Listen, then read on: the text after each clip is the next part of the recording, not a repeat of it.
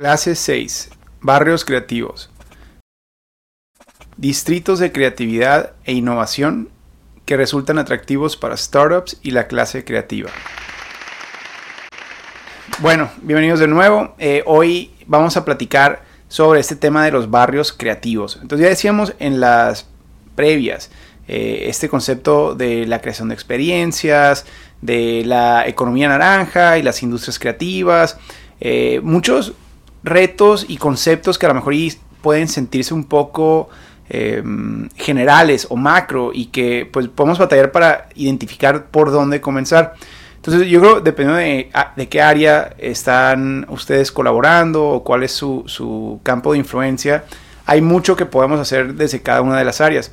Pero a mí la, la, que más me motiva, porque creo que es donde podemos aterrizar algunas propuestas concretas, es esta de los barrios creativos. Es una de las mejores eh, herramientas para comenzar a detonar cambio visible eh, que pueda eh, poder que pueda que pueda reproducirse a través de la ciudad e incluso en otras ciudades. Entonces aquí como decíamos que, que iba a ser un reto difícil transformar nuestras ciudades, creo que, que eso puede ser abrumador para muchos. Ya decíamos desde un principio en la introducción de Ciudades Startup, eh, la gran ventaja de enfocarse en, la transformación de, una ciudad es que nos permite focalizar nuestra energía y nuestro em, esfuerzo de activismo, de cabildeo y, de acción a nivel local. Entonces, transformar una ciudad eh, a pesar de lo que pueda estar ocurriendo o los rezagos de un país entero, es una posibilidad completamente real. Lo mismo a nivel barrio, incluso más, porque aquí muchos de nosotros, aunque no seamos alcaldes o que no estemos trabajando en un gobierno de manera oficial, eh, pudiéramos a través del sector privado, a través de la organización colectiva, a través de asociaciones vecinales, eh, pudiéramos generar una transformación muy, muy real en un barrio específico, en una colonia, en un distrito, o sea, un lugar eh, preseleccionado dentro de la ciudad. Eh, eso eh, llega, no, nos pone este concepto de la transformación de ciudades al alcance de, casi todos. y eso pues, es algo que nos debería de motivar y nos debería de llevar a la acción. Entonces, parte de la ventaja de esto es que si, si nos ponemos a implementar políticas de mejoramiento en toda la ciudad, es posible que tengan muy poco impacto. Eh, es posible que, nunca logremos detonar eso a lo que nos estamos refiriendo, de la creación de experiencias, de cautivar a la clase creativa, eh, a la economía naranja. Eh, esos son muy, muy selectivos. realmente poder competir en un mercado regional, nacional o internacional no, no, va a ser, no se va a lograr con una que otra acción de, mejoramiento urbano dispersas alrededor de la ciudad cuando nuestro presupuesto es muy limitado. Entonces nunca vamos a poder posicionarnos de esa manera. Eh, otro de los retos que, tenemos aquí, digamos, para, para, lograr que alguien quiera visitar nuestra ciudad. Eh, y, no nomás hablando de nuestros residentes, que digamos, empezar por ahí. Que nuestros residentes empiecen a sentir orgullo, ya decíamos en un principio, como para que la gente cuando vengan visitas, cuando ellos tengan familiares, amigos, eh, socios que, los visiten y que quieran eh, presumirles algo de su ciudad, va a ser muy difícil lograrlo si esas acciones buenas, positivas, creativas, están dispersas por toda la ciudad, porque el impacto entonces es muy poco. La frase de, el que mucho abarca poco aprieta es muy real aquí también el mejoramiento urbano. Eh, entonces, ¿qué podemos hacer para, para realmente empezar a competir en el mercado internacional, que, nuestra ciudad empiece a crear identidad, que nuestros residentes empiecen a, ver y ellos mismos hablar y presumir de una transformación visible que está ocurriendo a la que quieren llevar a, gente que ellos aprecian. Em, y entonces eso nos pone a preguntarnos muchas cosas para poder detonar eventualmente una economía naranja real en nuestra ciudad, una, economía eh, de industrias creativas eh, que cautive a gente a irse a vivir a este lugar, a, invertir, a, apostarle su vida entera y la de su familia a esa ciudad. Bueno, esa es la gran ventaja de los barrios creativos, Porque si nos ponemos a pensar en, ciudades eh, ejemplares, digamos que muchos pensamos que hoy actualmente en el mundo, en el siglo XXI, y digamos en, en Latinoamérica, podemos pensar en la Ciudad de México, que es una ciudad que se distingue por cine, por eh, industrias, industrias de tecnología de mucho tipo, entretenimiento, tiene, tiene mucho en temas de eh, industrias creativas, ¿no? Modelaje. Entonces viene gente de todo el mundo, viven en ciertos lugares. Lo interesante de la Ciudad de México, eh, y, esto lo pongo para, para, como una oportunidad para todos los demás, es que cuando la Ciudad de México empezó este camino, digamos, realmente y, muchos pensamos que la Ciudad de México es este lugar bueno, con riqueza histórica de 500 años, eh, y es difícil competir contra eso. Pero ojo, realmente estamos pensando en uno, dos barrios o tres barrios de la Ciudad de México. Estamos pensando en el centro histórico, estamos pensando en la Condesa, en Polanco y eventualmente pues la Roma, Coyoacán. O sea, tenemos cinco barrios dentro de los que les gusta, 500 barrios de la ciudad. Pero si se fijan, entonces eso ocurre en todas las ciudades. Lo mismo en, Miami. O sea, cuando hablamos de Miami, como si fuera este gran lugar atractivo para, para eh, la clase creativa de la que estamos hablando, ¿no? La que queremos cautivar y retener. Eh, pues muchos pensarían en South Beach, que era realmente el único barrio eh, el que, en el que mm, por mucho tiempo la gente hubiera identificado de Miami. Pero no tiene nada que ver con la realidad de los demás cientos de barrios de la ciudad, que son pues realmente no tenían mucho diferente al resto de Estados Unidos en su desarrollo de suburbios, de zonificación, todo disperso. Eh, entonces, ¿por qué la gente piensa que Miami es ese lugar vibrante, bello? Pues porque tenía un barrio muy atractivo. Ahora ya tiene varios. Ya ahora vemos Wynwood, vemos Brickell, que ha sido el gran centro financiero. Pero si se fijan, siguen siendo tres o cuatro barrios. Bueno, ahora con Coconut Grove. O sea, siguen siendo pocos y muchos de ellos empezaron con uno. Lo mismo en esas ciudades europeas, latinoamericanas, asiáticas que pensamos, tienden a, posicionarse en la mente del mundo gracias a que tienen uno o dos barrios extraordinarios. Eso podemos hacer también en nuestra ciudad. Antes de querer que nuestra ciudad sea perfecta y, corregir todos los las décadas de rezago que pudiéramos tener, eh, no necesitamos hacer eso para detonar este proceso de, turismo inteligente, de creación de experiencias, de cautivar y, e impulsar y convertirnos en semillero de talento y de emprendimiento y de startups, scale-ups, innovaciones de todo tipo. Todo lo que tenemos que hacer es seleccionar y transformar un barrio y convertirlo en un lugar donde gente de todo el mundo se acuerden de nuestra ciudad, que existe nuestra ciudad gracias a que visitaron y vivieron la experiencia de ese eh, barrio. Incluso en ocasiones no tiene que ser ni un barrio entero, dependiendo de cómo se imaginen ustedes lo que es un barrio, pero algunos lugares con tan solo un par de manzanas eh, logran eh, este, este impacto o este resultado que queremos.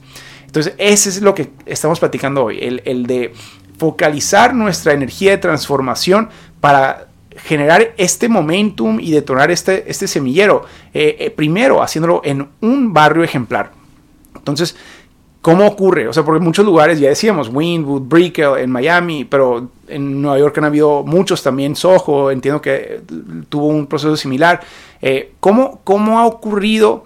Esta transformación. Y en Latinoamérica hay algunos que me encantan y que podemos aprender mucho de ellos. Eh, yo siempre les comento el caso de 4 grados norte en la zona 4 de Guatemala, que está justo en ese proceso y, es increíble lo que está ocurriendo y la transformación que está representando para la ciudad entera.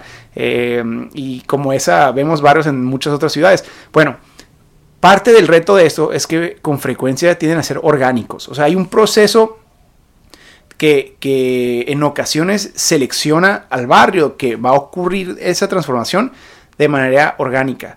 Eh, pero eh, dentro de ese concepto de orgánico significa que alguien del sector privado o un grupo de inversionistas o un grupo de emprendedores de manera orgánica ya empezaron a hacer algo diferente en un lugar.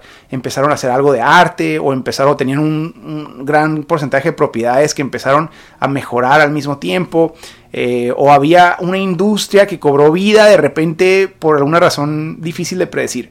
Entonces, a lo que voy, es difícil eh, escoger desde la autoridad, como, como, gobierno, eh, y causar esta transformación de un barrio, el que nosotros quisiéramos que ocurriera. Eso casi nunca funciona y de hecho es muy común que fracasen esos esfuerzos cuando están desconectados de lo, de, lo orgánico, de lo que ya estaba ocurriendo o lo que ya iba a ocurrir en un lugar u otro. porque incluso genera mucha resistencia. Entonces, cuidado en escoger un barrio que pareciera tener mucho potencial, pero que no era el lugar donde el cambio se estaba en demanda ya. Eh, porque eh, este, estos esfuerzos de detonar un barrio que puede ser maravilloso y puede ser muy positivo, pero asusta mucho si hay gente viviendo ahí, cuando esa gente a lo mejor y esas familias y esos vecinos eh, posiblemente no quieren a jóvenes, no quieren a artistas, no quieren a creativos y todo lo que eso implica en sus estilos de vida, porque estas comunidades de la clase creativa eh, tienden a, querer más vida social y querer más comunidad y convivencia y recreación y, entretenimiento y industrias culinarias y cerveza y bares y eso puede ser un detonar pánico en, ciertos sectores de su ciudad. Entonces cuidado con la comunidad que se escoja. Es, parte de, la advertencia que hay que decir. Y entonces mejor hay que pensar dónde ya hay una demanda natural. Eh, cuando hablamos de acupuntura urbana, mencionamos esto, que ya hay algunas comunidades que están listas para esta transformación y que también no van a ser aquellos lugares más peligrosos que pudiera ser y hay lugares donde ha ocurrido algo similar, pero eh, va a ser difícil llevarse a, esos ingenieros y a esas eh, personas que, que, vienen a lo mejor y con con ya ingresos eh, bastante altos que vayan a meterse a un lugar donde pudieran sentirse incómodos, probablemente no al principio. Entonces hay que, hay que ser muy prácticos en dónde seleccionamos y ver dónde está ocurriendo ya ese tipo de cambios. Eh, pero bueno, es clave decirlo que mucho de esto va a tener que ser liderado por el sector privado. Debe ser liderado. Es, va a ser muy difícil evaluar esto que estamos diciendo desde la autoridad porque eh, el riesgo no se calcula igual cuando el dinero, pues si se recupera o no se recupera, si la inversión funciona o no funciona, eh, pues no, no nos afecta nuestro bolsillo no individual. Por eso va a ser muy importante que, sea el sector privado eh, quienes participen y evalúen el riesgo y, el potencial del mercado de cada uno de estos esfuerzos. Va a ser indispensable, pero aparte para que el dinero del presupuesto público no se gaste eh, en, lo que no necesariamente es la necesidad número uno de una ciudad, aunque puede generar grandes, grandes eh, beneficios. Eh, pero entonces, ¿cómo se impulsa? Una vez que se selecciona un lugar, en mi, en mi experiencia, yo diría que tiene que ser un lugar que tuviera una vocación ya comercial, pero en deterioro donde algunas industrias ya estaban cerrando naturalmente y entonces ya está mucho del, mercado del sector inmobiliario disponible, vacante y, está, eh, digamos, eh, la, gente que trabaja ahí o los propietarios buscando también soluciones. Eso puede ser favorable porque entonces va a ser fácil eh, juntarlos y motivarlos a algo nuevo. Eh, zonas industriales viejas también son maravillosas, sobre todo si ya tienen un poquito de mixtura en usos, si no son no más industriales. Pero muchas veces zonas que eran completamente industriales y que quedaron abandonadas. Ocurre mucho cuando había, digamos, eh, barrios enteros de almacenamiento de productos que ya no son parte de la industria nacional y que se quedaron estos almacenes o estas fábricas abandonadas, eh, pues tienden a ser excelentes lugares o parques industriales, por ejemplo, que, que que quedaron ya en desuso porque la industria evolucionó y ya nuestra ciudad no está posicionada con la mano de obra barata en el mundo, que es lo que dijimos que pasa muy seguido. Eh, bueno, ahora tenemos todas estas naves eh, industriales que, tienen eh, pues disponibilidad y son pocos los propietarios a los que podemos invitar para algún proyecto muy ambicioso de revitalización y de desarrollo inmobiliario. bueno, pero también hay barrios donde ya el arte está prosperando, donde ya hay artistas juntándose, donde algo está ocurriendo eh, que, ya estaba generando una presión interesante de, transformación y que se estaba celebrando por la comunidad. Bueno, esos son claves a considerar en, este esfuerzo. Eh, pero entonces hay que escoger un tema. Esta es la parte difícil. Hay que, hay que seleccionar un tema, ver cuál va a ser la manera en que lo vamos a grabar en la mente. Porque parte del logro de muchos de estos lugares es que generan algún tipo de identidad común. Puede ser la arquitectónica, puede ser la urbanística, puede ser la ecológica, puede ser la artística, ¿no? Eh, eh, cada una de las, de las eh, posibilidades son, son viables siempre y cuando se seleccione una estrategia afín a, la temática de lo que ya más o menos tenía de fortaleza el lugar. Y entonces hay que impulsar esa. muchos de estos lugares tienden a, detonar a partir de ganchos también. Entonces hay que pensar cómo, cómo incorporar ganchos a esos lugares. Y por último, pues son caminables. muchas veces esos lugares van a ser donde podemos caminar, sobre todo en ciudades que no tienen zonas caminables y poder sentirse cómodos y seguros en un lugar caminable en una ciudad atrae a mucha gente. Bueno, ¿cómo lo logramos? O sea, ¿por dónde empezamos para, para realmente, más allá de estas características, detonar esto? Eh, bueno, seleccionar el barrio, número uno, ya dijimos, muy importante. Número dos, hay que crear los instrumentos organizacionales. ¿Cómo vamos a financiar? ¿Cómo vamos a organizar a todos los que van a participar del sector público, del sector privado. Bueno, aquí hay los en, Windwood, por ejemplo, y en lugares en Estados Unidos, pero ahora también en México se están impulsando esos distritos de, negocios, Business Improvement Districts. Eh, hay lugares que se están llamando ahora distritos de regeneración urbana eh, y estos significan eh, cosas específicas legales y fiscales, o sea, donde definimos ciertas reglas operacionales y definimos esquemas de inversión que protejan la inversión del sector privado y del sector público para que sea un ganar-ganar y que no termine todo el provecho eh, de manera injusta. ¿no? Y entonces estos instrumentos se tienen que definir es bien importante que si en su ciudad no se tienen estos, que se desarrollen como políticas públicas para poder hacer uso de ellos, ya sea a través del gobierno o a través de organizaciones privadas que puedan también sacar, eh, ellos gestionar esos procesos. El siguiente tema es, ahora sí, el proceso de gestión de, estos espacios, de estos barrios, de estos, de estos polígonos que se seleccionan. Eh, y entonces es bien importante generar esquemas de autogestión para que no sea la autoridad central la que esté impulsando este cambio y la que esté manteniendo todo este proceso, sino que sea una organización local de ese mismo barrio, eh, algún tipo de asociación que tenga ciertas responsabilidades y derechos para cuidar y vigilar todo el proceso. O sea, que puedan definir hasta reglas de colores, si queremos, reglas de anuncios, que administren presupuesto, que puedan eh, hacer uso de ciertos esquemas financieros como parquímetros. O sea, hay que darle cierta autonomía para que eh, sean ellos mismos los que se hagan cargo de la operación y del mantenimiento de este lugar. De nuevo, hay que definir esos esquemas y si su ciudad actualmente no tiene nada... Eh, ningún tipo de herramienta de gestión o de autogestión o de autoadministración, bueno, vamos pensando cómo desarrollarla como política pública. El siguiente tema que va a haber que hacer es el de creación de un plan maestro.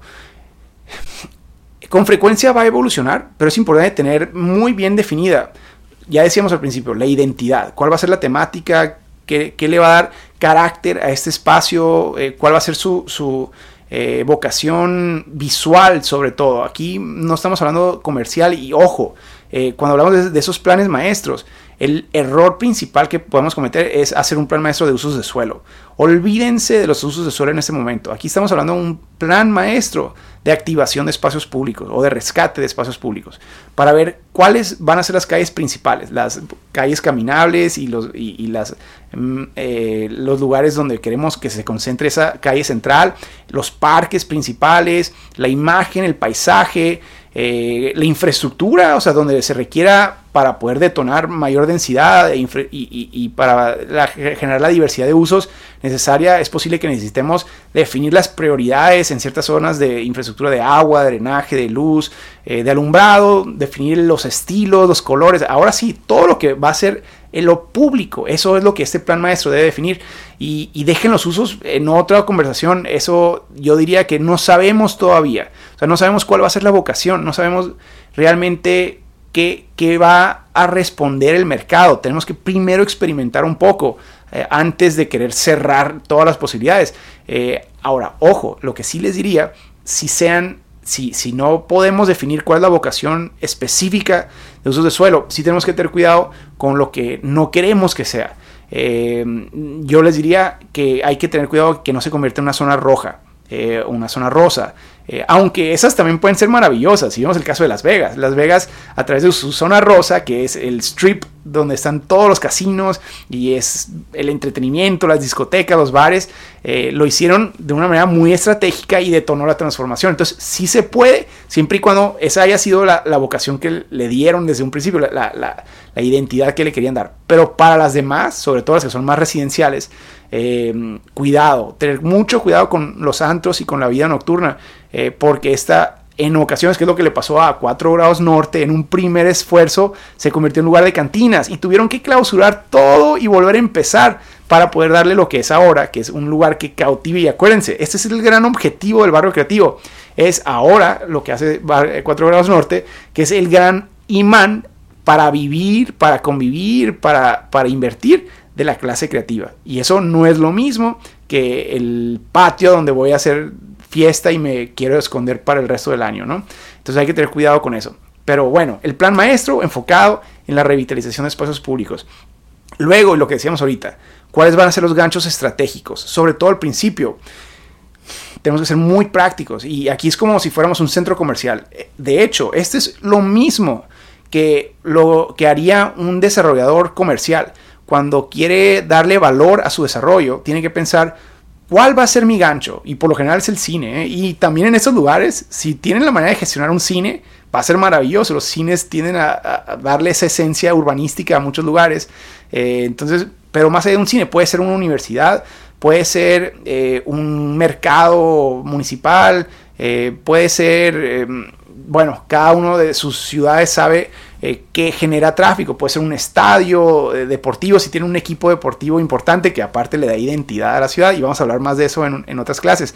Eh, hay que pensar cuál va a ser el gancho que le va a generar atracción a este lugar y luego dónde va a estar el estacionamiento. Eso es otra cosa que hacen todos los rescates de barrios importantes y asegurarse que el estacionamiento no esté metido dentro del cine o del estadio para que la gente tenga que caminar. Entonces acaban de crear un corredor que, va a dar movimiento. Bueno, el, estacionamiento es un gancho más. Simplemente hay que ser intencionales de dónde vamos a poner esos ganchos.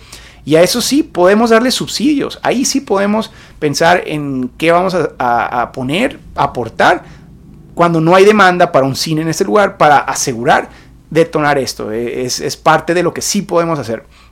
Eh, y, sigo hablando de cines porque a mí me gusta el cine, pero seguramente en su ciudad es algo diferente, no, no pasa nada. Eh, y por último, la definición de acciones tácticas. Eh, ¿Cómo vamos a activar más allá de los ganchos para asegurar que tengamos vida eh, más rápido lo que se hubiera dado de manera orgánica? vamos creando eventos, vamos haciendo circuitos de bicicleta dentro de este espacio, vamos creando festivales, conciertos, vamos mientras no tenemos presupuesto, eh, haciendo intervenciones con pintura, que va a ser el tema de urbanismo táctico que hemos mencionado y que vamos a hablar mucho de ello en, clases futuras, eh, vamos activando este espacio y vamos dándole vida a pesar de poco presupuesto inicial. Em, y vamos a ver ejemplos muy interesantes de, organizaciones que han hecho cosas similares. El, ejemplo de Phoenix, aquí que me queda cerca, eh, tiene en el centro, que es donde revitalizó su, su, barrio recientemente, tiene una organización que se llama Downtown Inc. Eh, luego les paso un video donde hablo sobre ese caso y el resultado eh, de lo que está ocurriendo, que es maravillosa la transformación. pero en cada ciudad ha habido ejemplos interesantes o en cada país que podemos tomar en cuenta. Esa es la clase de hoy y les voy a dejar ahora sí una serie de tareas interesantes para, de reflexión y si quieren compartirlas ya saben, bienvenidas. Primero, identifiquen cuál es el barrio más atractivo de su ciudad actualmente. Que pudiera que ya pudiera, o sea, hoy, que ya pudiera cautivar talento. O sea, ¿tienen uno de esos o no? ¿Tienen un barrio donde la clase creativa, eh, los innovadores, los early adopters, todos esos que hemos platicado, que pueden eh, detonar una economía naranja en nuestra ciudad, ellos dónde vivieran en su ciudad. ¿Existe un barrio interesante para ese tipo de, demanda? ¿Sí o no? Este, ¿Y es reconocido alrededor del país o está medio escondido en su ciudad? Ahora, si no, si no existe ese actualmente, ¿qué otro barrio eh, pudiera posicionarse bastante naturalmente como ese barrio con algunas intervenciones claras.